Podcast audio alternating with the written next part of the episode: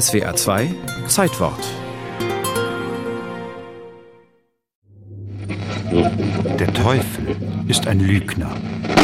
Ich bin der Geist, der stets verneint. In der Sicherheit unseres Sieges gibt es keinen Zweifel. Der Teufel sagt die Wahrheit.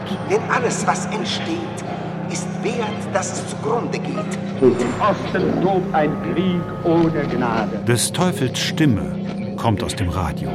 Sie wird ein ganzes Volk in die Hölle begleiten. Es ist die Stimme von Josef Goebbels. Ich frage euch, vertraut ihr dem Führer? Josef Goebbels, der Reichspropagandaminister, ein zierlicher Mann mit Klumpfuß, Herr über Presse, Film und Radio. Das Oberkommando der Wehrmacht gibt bekannt, der Kampf um Stalingrad ist zu Ende. Eine ganze Armee, sinnlos geopfert, gestorben, gefangen genommen.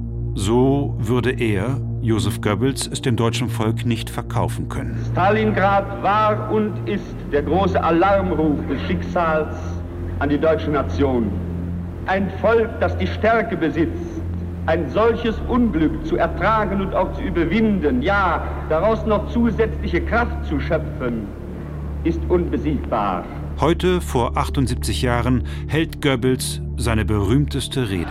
Das Abendland ist in Gefahr! Goebbels fordert mehr Soldaten für die Front, mehr Arbeitskräfte für die Rüstungsindustrie. Was sollen beispielsweise heute noch Modesalons, die Licht, Heizung und menschliche Arbeitskraft verbrauchen? Frauen sollen statt zum Friseur in die Fabriken. Unsere Frauen und Mädchen sollen sich nicht ängstigen. Sie werden unseren einmal siegreich heimkehrenden Soldaten auch ohne friedensmäßige Aufmachung gefallen. Das ganze Volk soll ab jetzt für den Krieg arbeiten. Ich frage euch, wollt ihr den totalen Krieg? Im Triumph wird Goebbels vom Rednerpult getragen. Im engsten Kreis seiner Mitarbeiter soll er gesagt haben, Diese Stunde der Idiotie.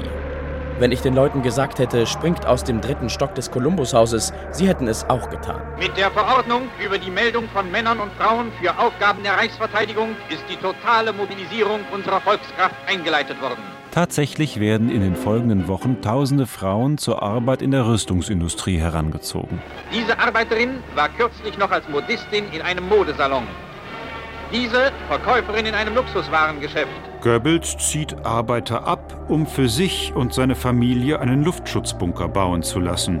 Er weiß, was die Stunde geschlagen hat. Achtung, Achtung, wir geben eine Luftlandemeldung. Schwacher Verband schneller Kampfflugzeuge im Anflug auf Westdeutschland. Als Antwort auf Goebbels Sportpalastrede kursiert im Ruhrgebiet ein Gedicht. Lieber Tommy, fliege weiter. Wir sind alle Bergarbeiter. Fliege weiter nach Berlin. Die haben alle Ja geschrien. Der Teufel sprach die Wahrheit. Eine 2000-jährige Aufbauarbeit der abendländischen Menschheit ist in Gefahr. Denn alles, was entsteht, ist wert, dass es zugrunde geht. Der Teufel hat gelogen. Wer diesen Kampf im Übrigen Europa heute noch nicht versteht, wird uns morgen auf den Knien danken, dass wir ihn auf uns genommen haben. Aus dem Führerhauptquartier wird gemeldet, dass unser Führer Adolf Hitler bis zum letzten Atemzuge gegen den Bolschewismus kämpfend für Deutschland gefallen ist. Auch des Führers Mephisto, der schmächtige Minister mit Klumpfuß, stiehlt sich durch Selbstmord von der Weltbühne. Seine Frau und seine sechs Kinder nimmt er mit. Sie ist alles, was ihr Sünde, Zerstörung, kurz das Böse nennt. Mein eigentliches Element